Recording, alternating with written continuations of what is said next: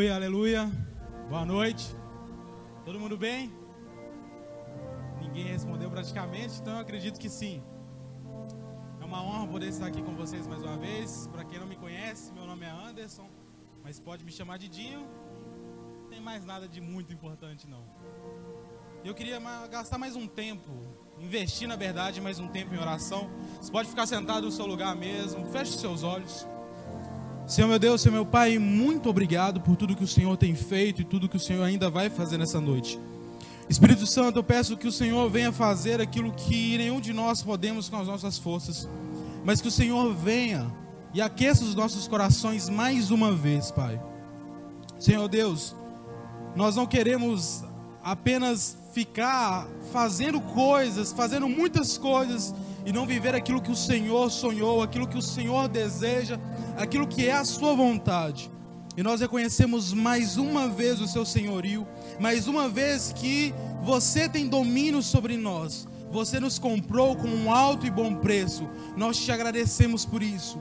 Muito obrigado, Jesus, pelo seu sacrifício. Muito obrigado, Jesus, por se entregar por nós. Muito obrigado, Senhor, por vir ainda, Jesus, e bater a porta não porque nós somos merecedores de te receber, mas porque você decidiu vir nos salvar, porque você decidiu vir e ter comunhão conosco, Pai. E nós queremos te aceitar e abrir o nosso coração, de acordo com a Sua vontade, Pai. Faça o que o Senhor quer, em nome de Jesus. Amém e amém. Queria já, para correr o nosso tempo, que você abrisse a sua Bíblia em João, no capítulo 21 a partir do versículo 1.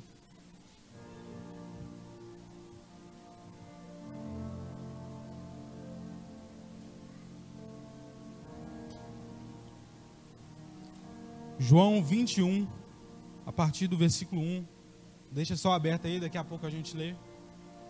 É, enquanto eu orava e perguntava a Deus sobre aquilo que ele queria falar, sobre a mensagem que ele queria transmitir, algo que vinha muito ao meu coração é não apenas algo que já aconteceu comigo, ou que acontece apenas na nossa igreja, mas que todas as pessoas estão sujeitas, que é um estado de apatia ou um estado de inércia espiritual. E é claro que a gente não deve fazer nada pautado na nossa experiência própria, mas a experiência ela também não deve ser descartada e levada em conta. Eu, por exemplo, já tive momentos de apatia espiritual que você me via sentado ali, só fazendo as coisas mecanicamente. E o problema de apatia e essa inércia espiritual é que ela é muito fácil de maquiar. Quando uma pessoa ela apanha e ela toma um soco no olho, isso aqui é um exemplo meio agressivo, mas é perceptível, porque está no rosto dela. Você consegue ver aquele olho roxo. Mas quando essa pessoa toma um soco na boca do estômago, ou quando ela tem uma doença interna, é difícil perceber, porque não está visível aos nossos olhos. E muitas, muitas das vezes a nossa apatia espiritual, ela nos faz que a gente faça muitas coisas, só que por dentro está morto. É muito comum a gente ver pessoas que trabalham e trabalham muito, só que não tem Cristo ou o Espírito Santo dentro e apenas fazem por fazer. E eu queria ler esse texto, que isso aconteceu um pouco na vida de Pedro. E diz o seguinte, a partir do versículo 1. Depois disso, Jesus apareceu novamente aos seus discípulos. A margem do mar de Tibereades foi assim. Estavam juntos Simão, Pedro, Tomé, chamado Dídimo, Natanael, os filhos de Zebedeu e dois outros discípulos. Vou pescar, disse-lhe Simão Pedro. E eles disseram: Nós vamos com você. Eles foram e entraram no barco, mas naquela noite não pegaram nada. Ao amanhecer, Jesus estava na praia, mas os discípulos não o reconheceram. Ele lhes perguntou: Filhos, vocês têm algo para comer? E eles responderam que não. Ele disse: Lancem a rede do lado direito do barco, e vocês encontrarão. Eles a lançaram e não conseguiram recolher a rede, tal era a quantidade de peixes. O discípulo a quem Jesus amava disse a Pedro: É o Senhor. Simão Pedro Ouvindo dizer isso, vestiu a capa, pois a havia tirado, e lançou-se ao mar. Os outros discípulos vieram no barco arrastando a rede cheia de peixes, pois estavam apenas a cerca de 90 metros da praia. Quando desembarcaram, viram ali uma fogueira, peixe sobre brasas e um pouco de pão. Disse-lhe Jesus: Traga alguns dos peixes que acabaram de pescar. Simão Pedro entrou no barco e arrastou a rede para a praia. Ela estava cheia, tinha 153 grandes peixes. Embora houvesse tantos peixes, a rede não se rompeu. Jesus lhes disse: Venham comer. Nenhum dos discípulos tinha coragem de lhe perguntar: Quem és tu? Sabiam que era o Senhor.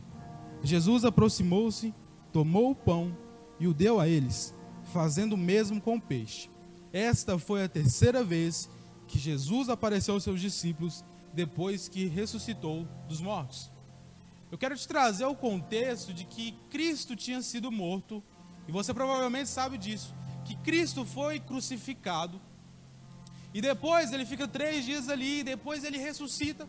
Só que muitos dos discípulos ficam com falta de fé, ou então apenas acreditam que Cristo era um mentiroso e ele simplesmente morreu e ele não voltaria.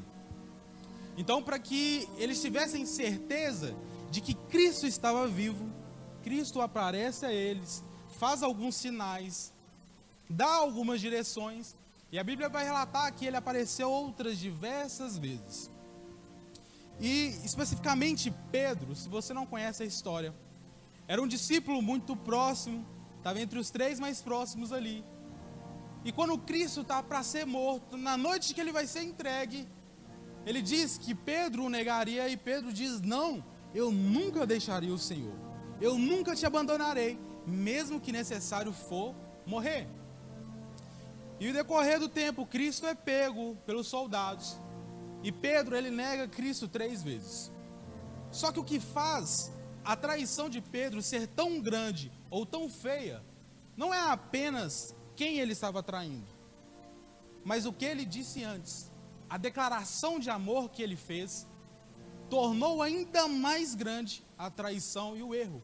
Porque, Cristo, porque Pedro disse: Olha, nem que necessário eu morrer, eu vou estar com o Senhor.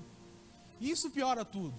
Um exemplo, estava me lembrando, de quando eu era mais novo, meu pai falava sobre gula, sobre comer demais e tal. E aí eu comecei a pegar uma colherzinha de, de arroz normal mesmo, colocar uma colherzinha, um pouquinho de feijão, metade da metade de uma carne. Meu pai falou assim: o que é isso aí, menino? Pai, pai, tô comendo pouco para não comer muito e não ser gula, né? E aí meu pai me disse algo, olha, gula não é apenas comer muito. Gula também é você colocar muita comida no prato e não conseguir comer tudo. Depende do seu apetite, das lombrigas que tem lá dentro. Mas o problema é de quando a pessoa coloca muita comida diante daquilo que ela não consegue comer. Isso que torna a situação ser feia.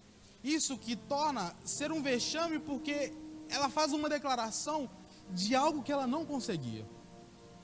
E um dos motivos para que aconteça apatia na nossa vida, um dos motivos que nos fazem ficar inertes ou não fazer aquilo que Cristo nos manda, é declarações acima daquilo que nós somos.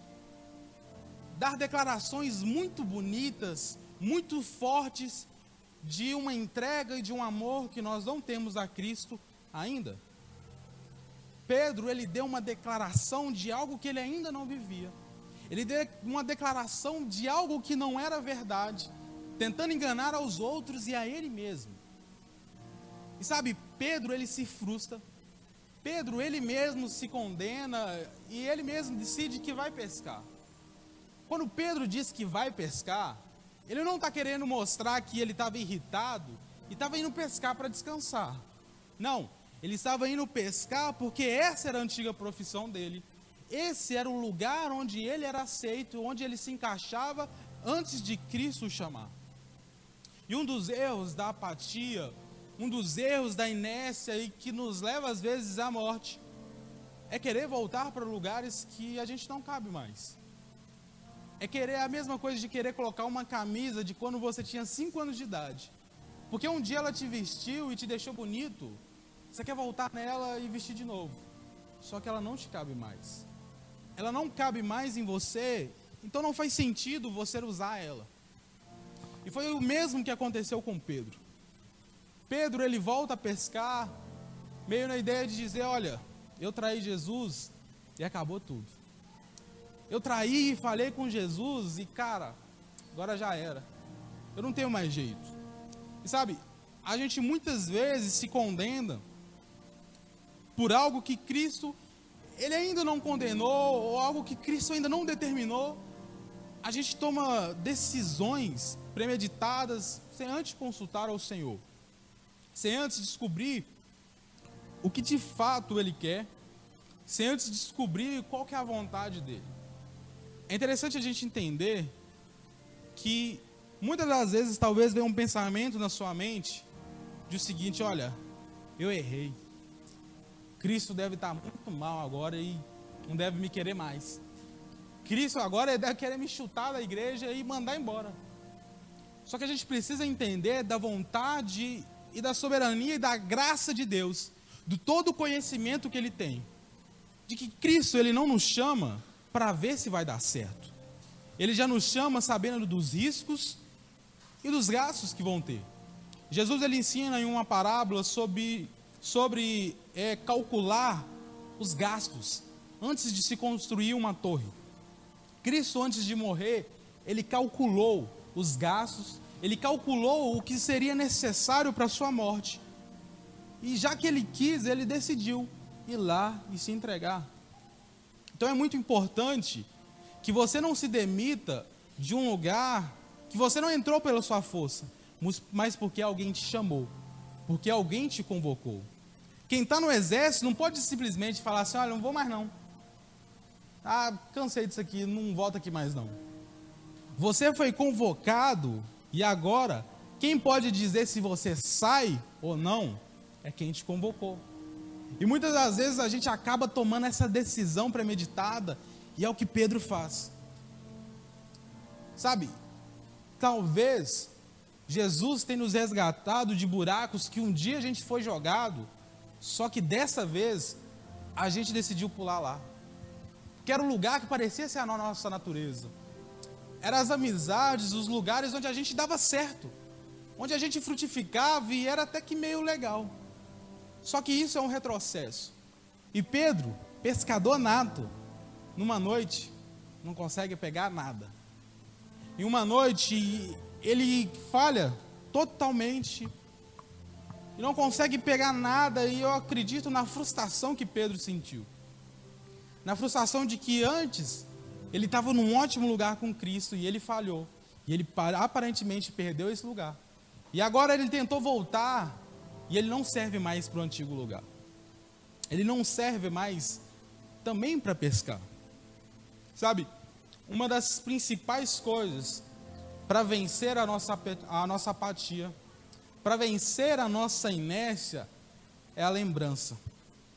É lembrar de tudo o que Cristo fez, é lembrar daquilo que Cristo fez na nossa vida. A lembrança é uma arma muito poderosa. Você pode ver, talvez um dia você estava muito triste e veio uma lembrança de um momento muito bom. E isso te fez sorrir. Isso te fez alegrar novamente. sabe, Pedro ele estava precisando se lembrar daquilo que Cristo já tinha feito. Pedro, ele estava precisando se lembrar daquilo que ele viveu. E a gente vai ver mais para frente que a lembrança ela acaba desaguando em algo que é a saudade. Sabe, talvez você tenha feito muita coisa, talvez você tenha ficado parado também. E às vezes o que você precisa é de saudade. Saudade de um lugar de comunhão. Saudade de um lugar onde Cristo te colocou. Saudade de um lugar onde antes você estava e agora sabe lá por que não. O ruim da, da apatia, como eu disse, é a gente trabalhar, trabalhar e fazer muitas e muitas coisas. E sabe, no final fica um sentimento vazio. Fica um sentimento de incompleto. Uma pessoa que ela precisa toda semana ser ressuscitada, ela está com um problema muito grave. Imagina toda semana uma pessoa precisar do desfibrilador. tacar choque no peito dela. Ela está com algo muito grave. Isso não é viver. Isso não é ter vida. Cristo, quando ele faz as suas ressurreições e curas, não é algo que acaba, que semana que vem tem que voltar lá, que semana que vem já não está mais funcionando. Sabe? A gente precisa tomar muito cuidado, porque às vezes a gente está fazendo muitas coisas e não está vivo, apenas está se movendo. Porque está se movendo, parece que está vivo, mas não. Eu estou te condenando que você não deve fazer as coisas? Nada disso. Eu não estou também querendo dizer que é claro que existem coisas que você não foi chamado para fazer aquilo, mas existe uma necessidade. Eu não estou te dizendo sobre isso. Estou te dizendo sobre fazer, fazer para esconder algo. Fazer muito para esconder alguma coisa. É, eu estava conversando com uma pessoa um tempo atrás sobre algumas coisas que às vezes a gente faz que tem uma falsa espiritualidade. Tem uma falsa verdade ali, um falso desejo que a gente maqueia ele. De dizer, olha, não, eu preciso fazer isso. Porque tem gente precisando. Eu preciso porque tem gente que está precisando daquilo que eu tenho. E às vezes a gente se move muitas coisas apenas para não perder um posto, apenas para não perder um lugar, apenas para não perder aquela convivência. E uma das melhores coisas que pode nos acontecer é que Cristo quebre um termo um pouco forte, mas que quebre a nossa cara. Eu não estou falando sobre violência ou te bater, mas trazer um choque de realidade, um choque daquilo que realmente está acontecendo, sabe? Eu várias vezes já falei isso, e uma das coisas para mim que é mais desesperador é você estar tá num caminho e lá na frente você descobrir que você está perdido. Cara, como é ruim. Como é ruim gastar gasolina. Como é ruim gastar recursos e a gente vê que no final não vale a pena porque estava no caminho errado. E sabe, Pedro está ali no barco. E Cristo pergunta a eles se eles tinham comida ou não. E dá a eles uma ordem de lançarem as redes novamente no lado direito do barco. E sabe-se lá porque é o lado direito. E eles tacam a rede. E pegam tantos, mas tantos peixes, que eles não conseguem nem sequer trazer de volta para o barco. É interessante que esse mesmo Pedro, tempos atrás, viveu a mesma coisa. Uma noite onde ele não pescou nada, Cristo manda ele jogar as redes. E ele pesca tantos e tantos peixes. Só que dessa vez isso acontece e Pedro ele meio que fica parado. E João vira e fala: Olha, é o Senhor. E quando João fala isso, Pedro ele veste a sua capa e ele se joga ao mar. Uma das coisas importantes que nós precisamos ter na nossa vida cristã são pessoas ao nosso lado. Gente que está no nosso barco. Gente que está do nosso lado, porque às vezes a apatia ela nos cegou e a gente não consegue reconhecer quando é o Senhor. E sabe, João não viveu o que Pedro viveu da primeira vez, e era do mesmo jeito, mas quem reconheceu foi João. João fala: Olha, Pedro, é o Senhor. E parece que Pedro é tomado de uma alegria, tomado de um, um fogo novo, e ele se joga ao mar em desespero. E uma coisa também que é interessante notar é que Pedro estava sem a sua capa. E a capa naquele tempo tinha um símbolo muito importante. Cada padrão de pessoa tinha um tipo de capa. E essa capa às vezes definia quem ela era, definia o status social dela. O mendigo, por exemplo, tinha um tipo de capa muito diferente de alguém muito nobre. E sabe, parece que Pedro, e muitas vezes a gente faz isso, lança fora aquilo que nós éramos e começa a viver de um jeito novo. Lança fora tudo aquilo que a gente custou para construir e deixa para trás. Sabe, o que a gente quer não é apenas lotar esse lugar de gente, a gente quer muito isso. Muito, muito, ter muita gente sendo salva. muita gente sendo transformada. Só que o que a gente percebe é que tem muitos e muitos lugares que bombam e não apenas igrejas. Bombam e bombam apenas porque fazem algumas coisas e não porque são. Apenas fazem alguns eventos. E como eu disse, eu repito novamente, não são apenas igrejas. Bombam e bombam de pessoas, apenas por promessas e por resultados rápidos que nunca chegam. Os coaches quânticos e tantas outras coisas que nunca trazem uma mudança. Sabe? O discipulado com Cristo, ele é uma vida diária. Ele tem que ser todos os dias transformando o nosso caráter, todos os dias transformando quem nós somos. Porque quando a gente para de ouvir uma verdade e começa a ouvir outras coisas, você acaba acreditando nisso.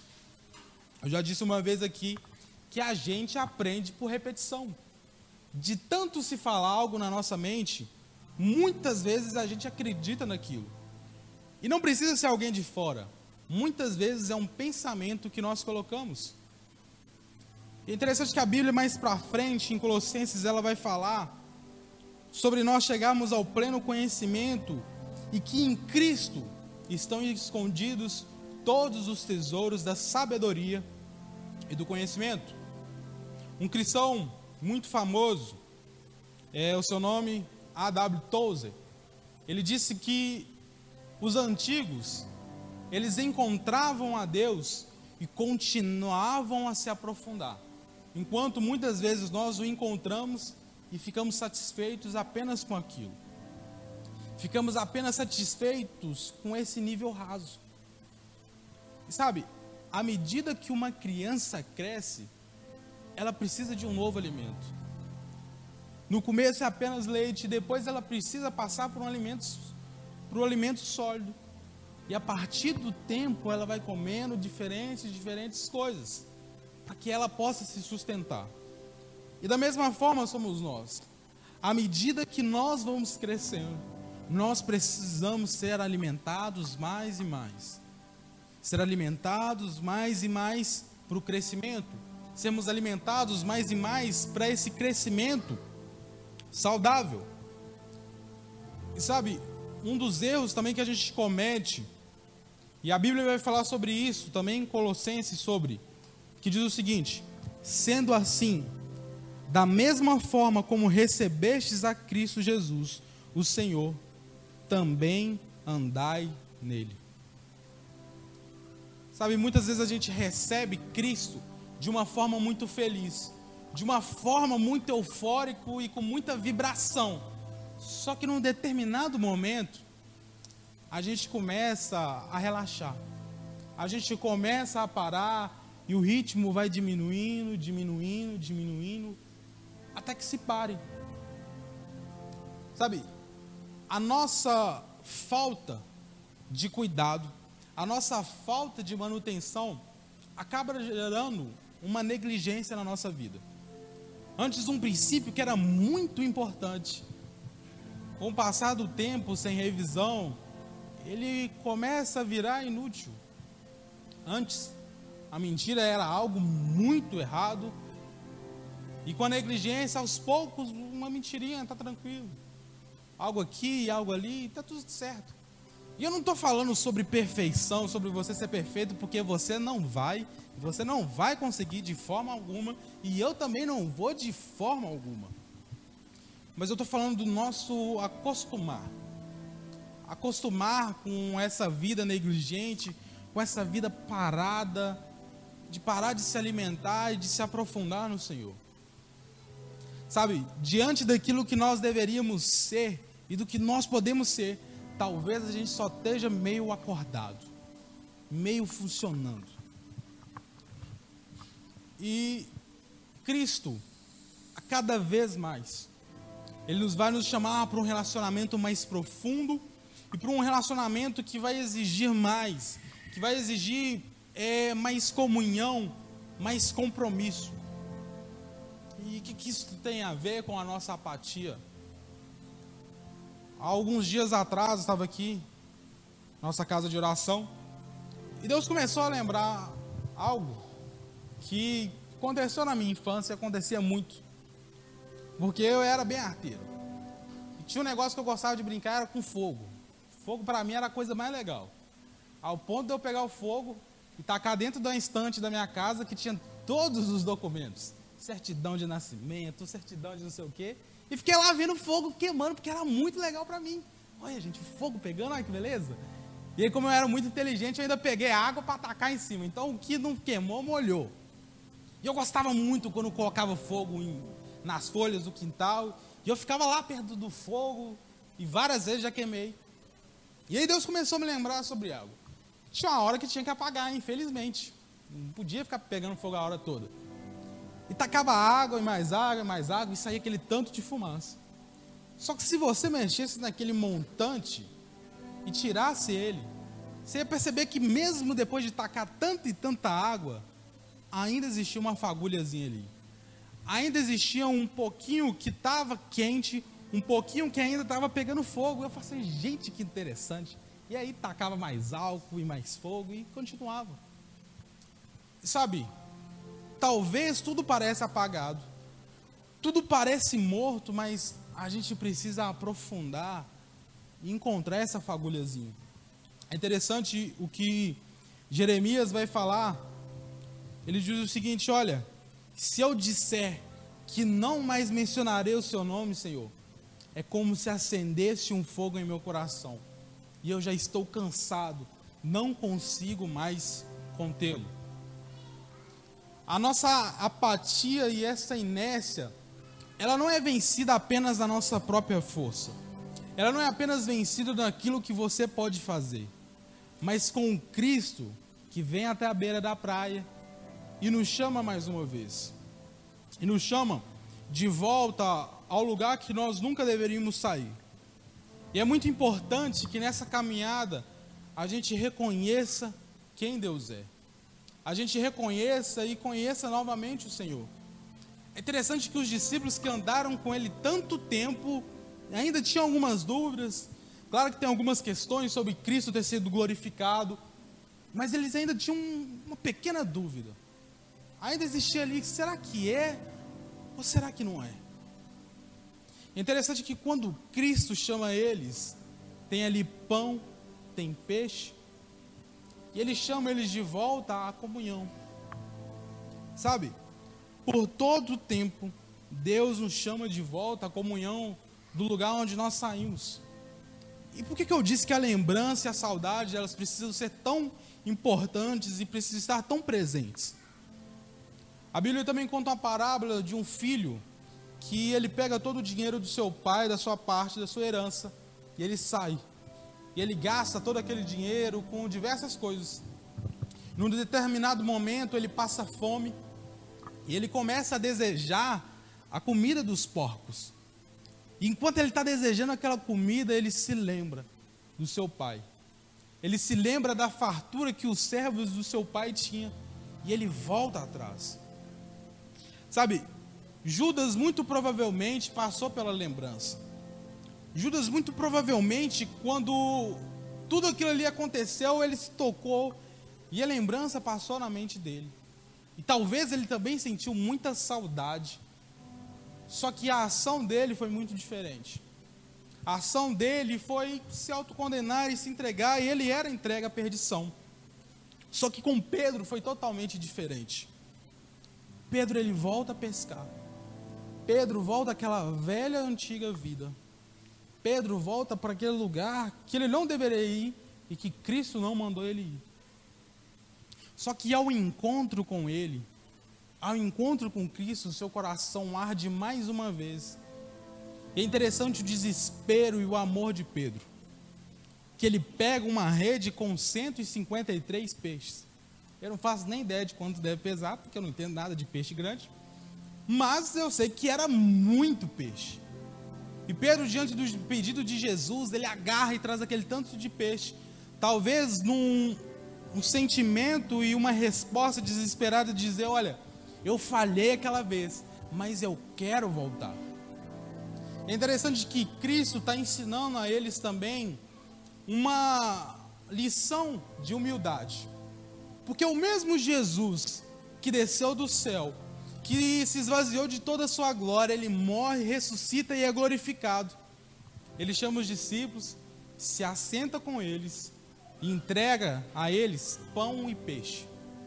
Cristo estava mostrando a eles que o que ele disse ainda era verdade, de que eles não eram apenas mais servos, mas sim amigos. O patrão ele não serve o empregado, mas amigos servem amigos.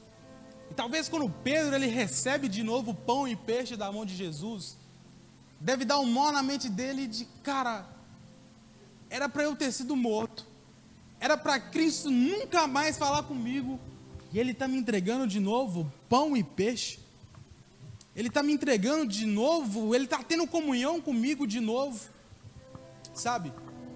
Essa é a graça e a decisão de Deus de nos salvar e de se conectar conosco de novo. E sabe, Cristo, Pedro está aprendendo que não tem nada a ver com ele.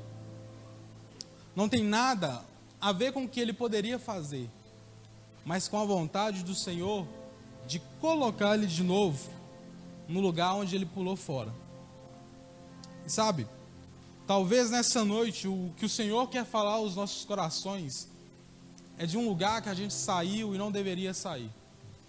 De um lugar onde a gente pulou fora. Ou de um lugar onde a gente está apenas mecânico.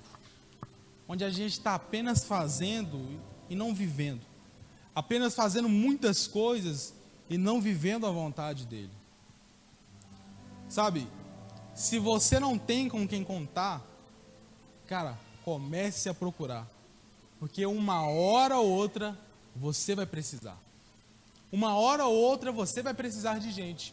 Uma hora ou outra você vai precisar de uma pessoa do seu lado para te ajudar. E a Bíblia diz em Eclesiastes sobre: é melhor serem dois do que um, porque tem melhor paga do seu trabalho.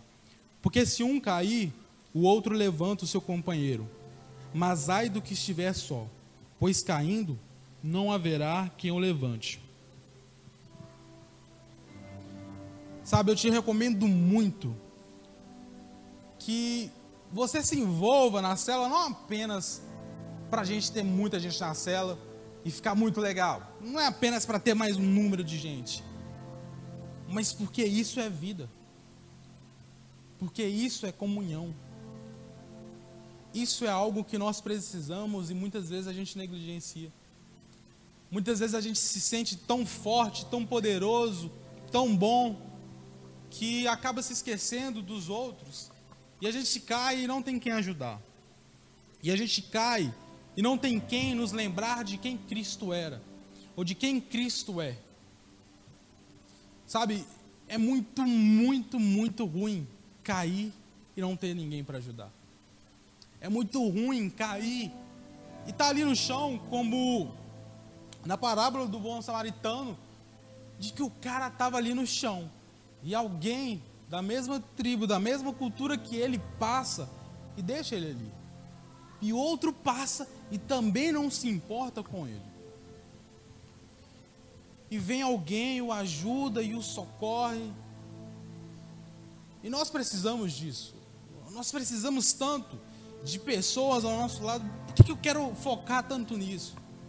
Porque, cara, às vezes a gente está tão mal, a gente está tão parado nem está percebendo os outros, nem está percebendo as pessoas ao redor, de como elas estão. Tá. Cara, é muito importante isso. É muito importante que nós vivamos em comunhão.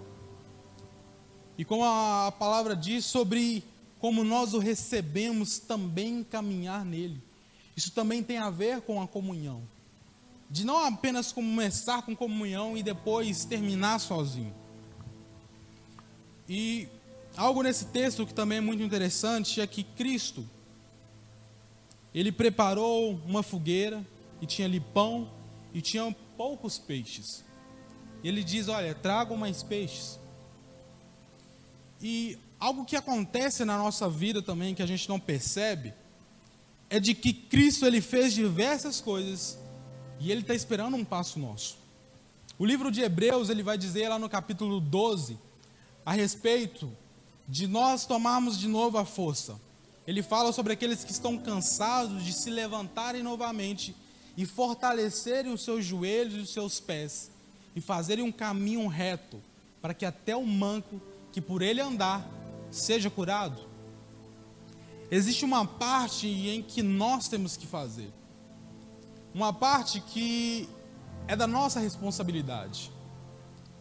Por mais que o Cristo nos ajude, por mais que Cristo deixe tudo preparado, ainda existe uma parte nossa. Ainda existe uma parte onde nós precisamos nos envolver. Ainda existe uma parte onde a gente precisa se dedicar. Ainda existe uma parte onde Jesus ele não vai, onde ele não vai fazer.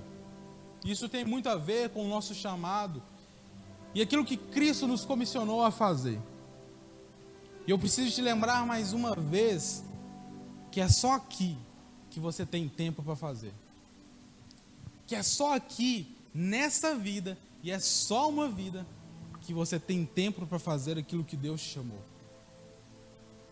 O mesmo Pedro que deu declarações de amor, falhou, traiu, depois que é restituído, passa um tempo e ele é o cara que faz uma pregação e 3 mil pessoas se convertem.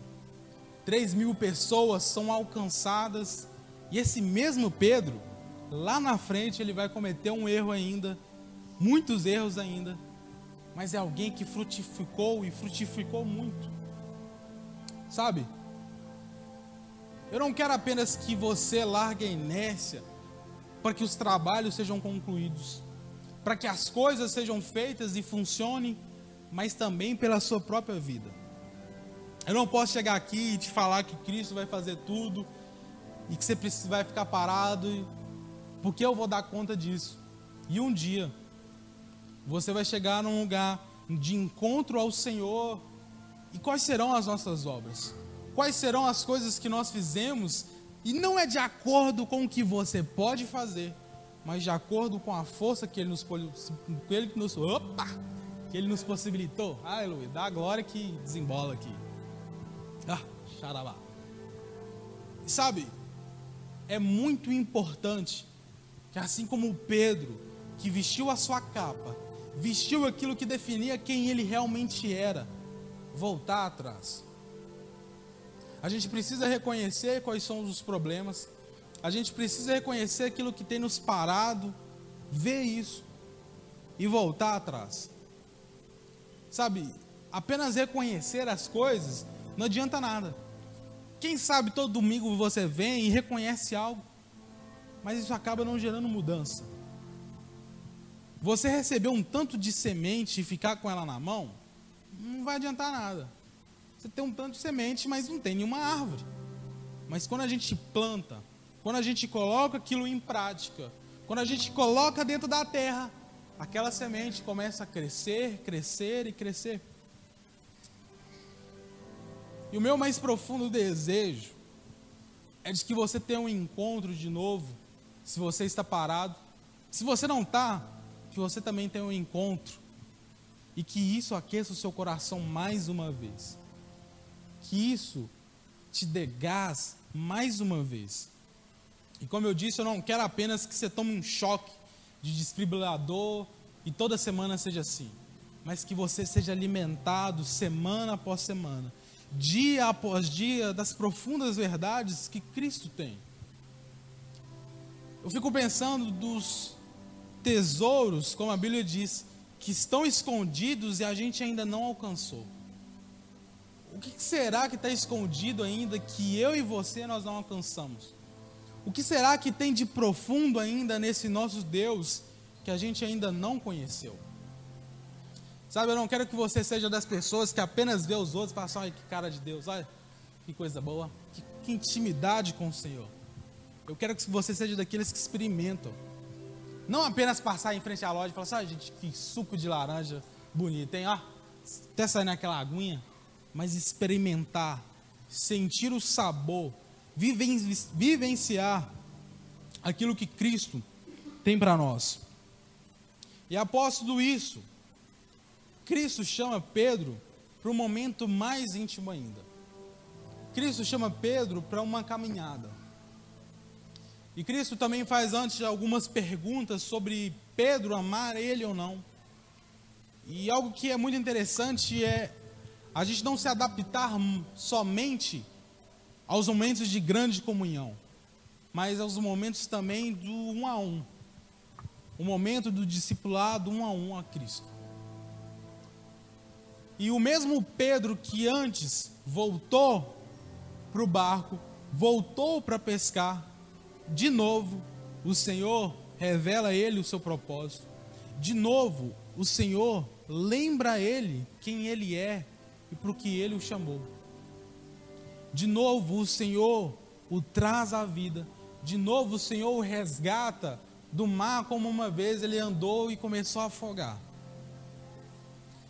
E uma das coisas que também você pode perceber em relação à inércia, em relação a apenas fazer, e a Bíblia está repleta de exemplos.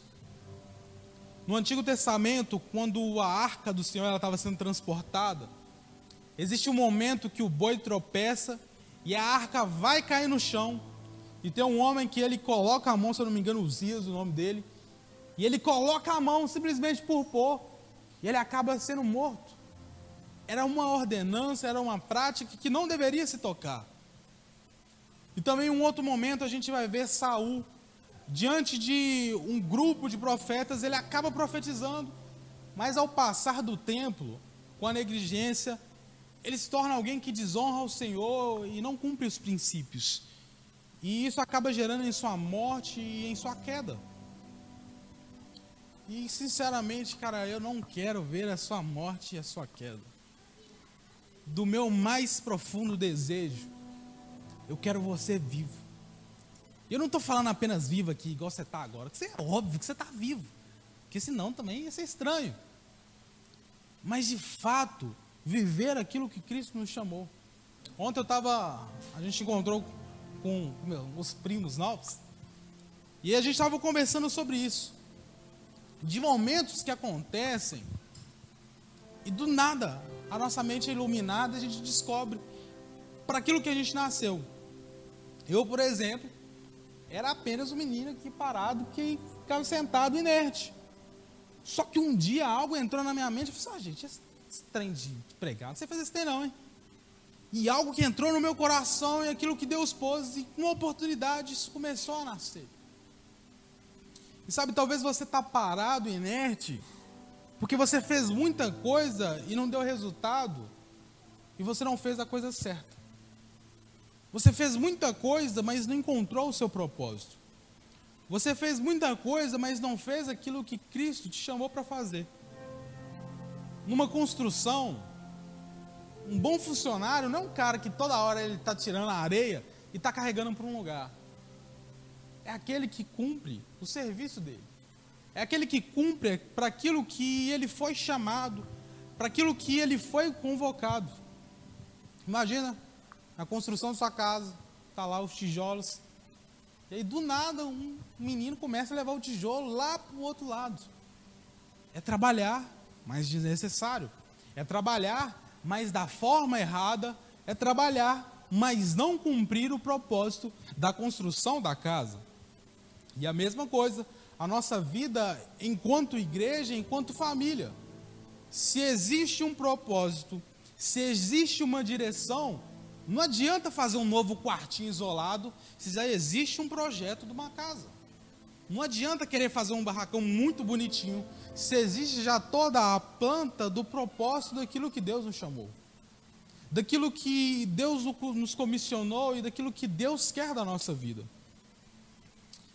E mais uma vez eu quero te lembrar do meu profundo interesse de que Cristo te encontre e que você esteja mais um encontro com Ele, para que você se lembre, se lembre de quem você é. E eu não estou falando sobre uma motivação, um coach de você se lembrar e acreditar e o quântico e por aí. Mas você de fato saber quem você é você de fato conhecer os tesouros que estão escondidos. Sabe, naquela no... naquele dia, Pedro encontrou um novo tesouro. Pedro encontrou o perdão que Jesus tanto falava. Pedro encontrou a graça e o favor de Deus de uma forma tão profunda, de uma forma tão diferente, e eu quero te lembrar que nós não somos descartáveis para para aquele que nos chamou. Nós não somos seres descartáveis. Não porque nós temos um grande valor pelo que nós podemos fazer, mas porque Ele nos escolheu. Porque Ele decidiu nos escolher. E porque Ele nos amou, nós temos um valor, nós temos um propósito, e para Ele nós não somos descartáveis. E a Bíblia vai falar sobre a obra que Ele começou, Ele mesmo há de terminar. Sobre aquilo que Ele começou em nós, Ele mesmo vai terminar. E muitas das vezes, assim como Pedro, a gente boicota essa obra. Imagina você contratar um pedreiro e pedir para que ele faça uma construção. Só que no dia que ele vai, você não abre o portão. No dia que ele está lá para trabalhar, você não abre a porta e não deixa. Sabe, Cristo ele vem. E muitas das vezes a gente fala: Olha, Jesus, o Senhor é rei, pode fazer a sua vontade. Mas num determinado momento a gente vai lá e toma as rédeas de novo e faz aquilo que nós queremos. Muitas das vezes nós pegamos algo e falamos: Deus, toma aqui, isso aqui é para o Senhor. E aí passa um minutinho a gente vai lá e pega de volta. E eu queria muito, muito, muito, muito que você fosse transformado de uma forma, transformado e impactado por um Senhor que você nunca conheceu. Há coisas, como eu disse, no Senhor que a gente ainda não conheceu e a gente precisa conhecer. E é engraçado que quase sempre deságua na mesma coisa. Da nossa entrega e comunhão de novo ao Senhor da nossa devoção e a nossa entrega em oração e leitura da palavra dele. Talvez você tenha acreditado, como eu disse no começo, em coisas que estão sendo repetidas diariamente, talvez pela sua mente ou por outras pessoas, e você precisa de novo se encontrar com a palavra. Você precisa de novo se encontrar com aquilo que o Senhor liberou, com aquilo que o Senhor disse ao nosso respeito com aquilo que o Senhor disse que é a vontade dele. E sem dúvidas é necessário que você de novo volte à palavra, que você de novo volte e não apenas leia por ler, mas que a vida de novo entre, que a luz de novo ilumine os seus olhos, que de novo Cristo ilumine o caminho e você possa entender. Talvez você está muito perdido, e eu te digo, cara, Volta a ler as instruções. Volta a ler o manual de instrução que uma vez te direcionou. Volta para o lugar onde Cristo estava e ele te ensinou sobre aquilo que ele te chamou para ser. Muitos de nós recebemos palavras do Senhor, Cristo falou coisas ao nosso coração e isso está apagado. Isso foi esquecido. Isso foi deixado para trás. Sabe? Você precisa voltar lá e se lembrar. Se lembrar daquilo que o Senhor te chamou. Se lembrar e sentir muita saudade. Talvez você possa dizer, mas antes eu nunca vivi nada que eu tenha muita saudade. Ótimo. É bom ter saudade daquilo que a gente ainda não viveu. É bom olhar para a Bíblia e ver. Não, mas é sério, gente, saudade. Eu tenho saudade de um lugar que eu nunca fui, tenho uma vontade é filosofando, é um autoconhecimento que ainda não vos foi revelado. Mas o que eu estou querendo te dizer é de você olhar para tudo que Cristo fez. Cara, não é uma inveja, mas é uma vontade. É um desejo. Agora vocês só vão pensar na saudade também que vocês nunca viveram, né? Não vão lembrar de mais nada, só na saudade que nunca viveram. Beleza, é assim que você vive mas que você possa ser impactado e ver tudo aquilo que Cristo fez. Toda a história que Cristo escreveu. Talvez você já deve ter visto um grupo de amigos que eles estavam muito felizes e falaram assim: cara, deve ser muito legal ser amigo desses caras. Esse povo é feliz, ri de um jeito, dá umas brincadeiras, você sentiu vontade de estar ali. E eu espero que você seja impactado dessa mesma forma. Que você entre aqui e fale, cara, eu quero viver esse negócio. Eu quero sentir saudade disso que eu nunca vivi. Sabe? De você ser impactado por essa verdade. Ser impactado por aquilo que você antes não conhecia. E o conhecimento, ele também é uma das maiores armas que nós podemos ter. O conhecimento e a sabedoria. Muitas vezes, talvez você acreditou em algo, e aí, quando você foi descobrir a verdade, aquilo te iluminou. Aquilo mudou tudo. Talvez você não sabia como fazer uma conta, e você aprendeu, adquiriu aquele conhecimento, e a partir de então aquilo se tornou fácil que nunca foi para mim na matemática, mas talvez para você. E esse conhecimento do que Cristo nos chamou para ser, esse conhecimento da vontade dele, é uma das coisas mais importantes que você pode ter nessa caminhada. Porque a caminhada ela é difícil. A caminhada ela ainda é longa. Ainda existe muita coisa pela frente.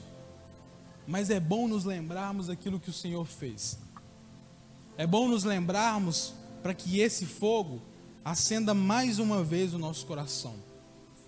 Para que isso queime de novo e tenha mais lenha na fogueira. Que mais e mais possa queimar da vontade daquilo que o Senhor tem.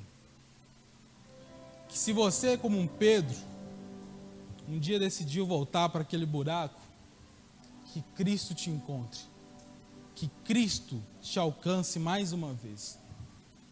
E é interessante que esse Cristo um dia alcançou Pedro, e de novo alcançou, e de novo alcançou, e de novo, e de novo.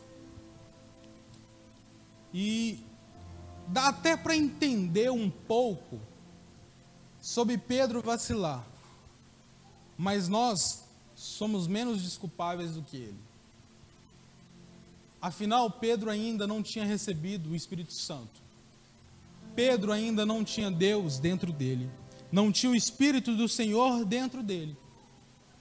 Sabe? Eu e você temos um Espírito dentro de nós que muitas vezes a gente negligenciou ele. Uma pessoa dentro de nós que a gente se esqueceu dela. E o ponto central que eu quero te lembrar é que a palavra diz que o Espírito Santo ele nos foi dado como um penhor.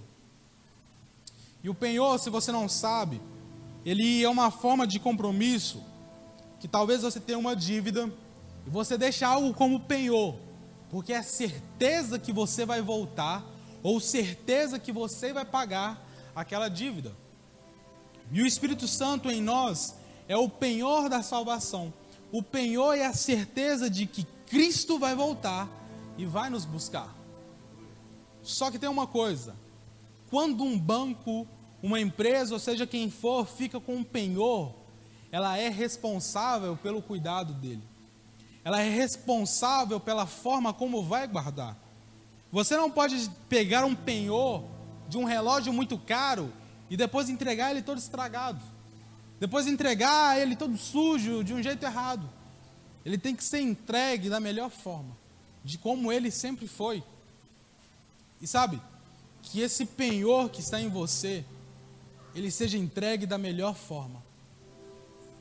Assim como a parábola ensina sobre os talentos, e um homem decide enterrar enquanto os outros multiplicam. Enquanto os outros estão multiplicando os talentos, alguém decide enterrar. E foi o maior erro foi o maior erro que ele poderia cometer. E o que eu queria te lembrar é sobre isso, sobre o penhor que está dentro de você. Assim como Cristo, que deixou pão e peixe preparado, ainda existia uma parte para ser feita. Nós temos um espírito dentro de nós que é o nosso ajudador. E que às vezes parece clichê, mas eu e você temos um espírito, o espírito do nosso próprio Deus, o mesmo Espírito que teve desde a fundação do mundo e antes dela, dentro de mim e dentro de você.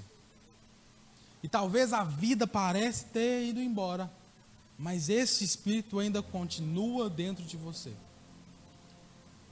Sabe, sei que foi bem breve, mas eu espero que isso tenha entrado no seu coração. De que você analise os seus passos, de que você analise o seu caminho e toma cuidado para não estar apenas sendo um robô fazendo, fazendo, mas de novo se lembrar do espírito que existe em você e esse fogo arder novamente, esse fogo queimar novamente e te encher e te conduzir para sempre, te conduzir até o final, te conduzir até a volta dele. E esse mesmo espírito que detém todo o conhecimento, toda a sabedoria, ele sabe para onde nós devemos ir. Ele tem o um mapa, ele tem a direção, ele tem acesso aos conhecimentos de Deus que nós não temos. É ele quem nos revela a vontade do nosso Pai. Então, cara, corre desesperadamente.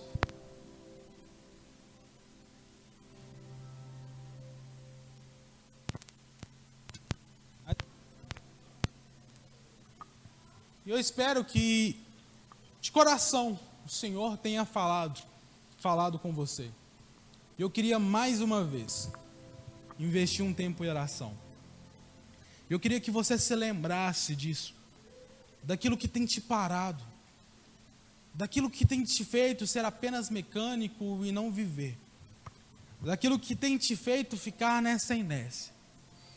Então vamos orar mais um pouco, feche os seus olhos. Senhor meu Deus, muito obrigado muito obrigado pelo seu poder e pela sua graça.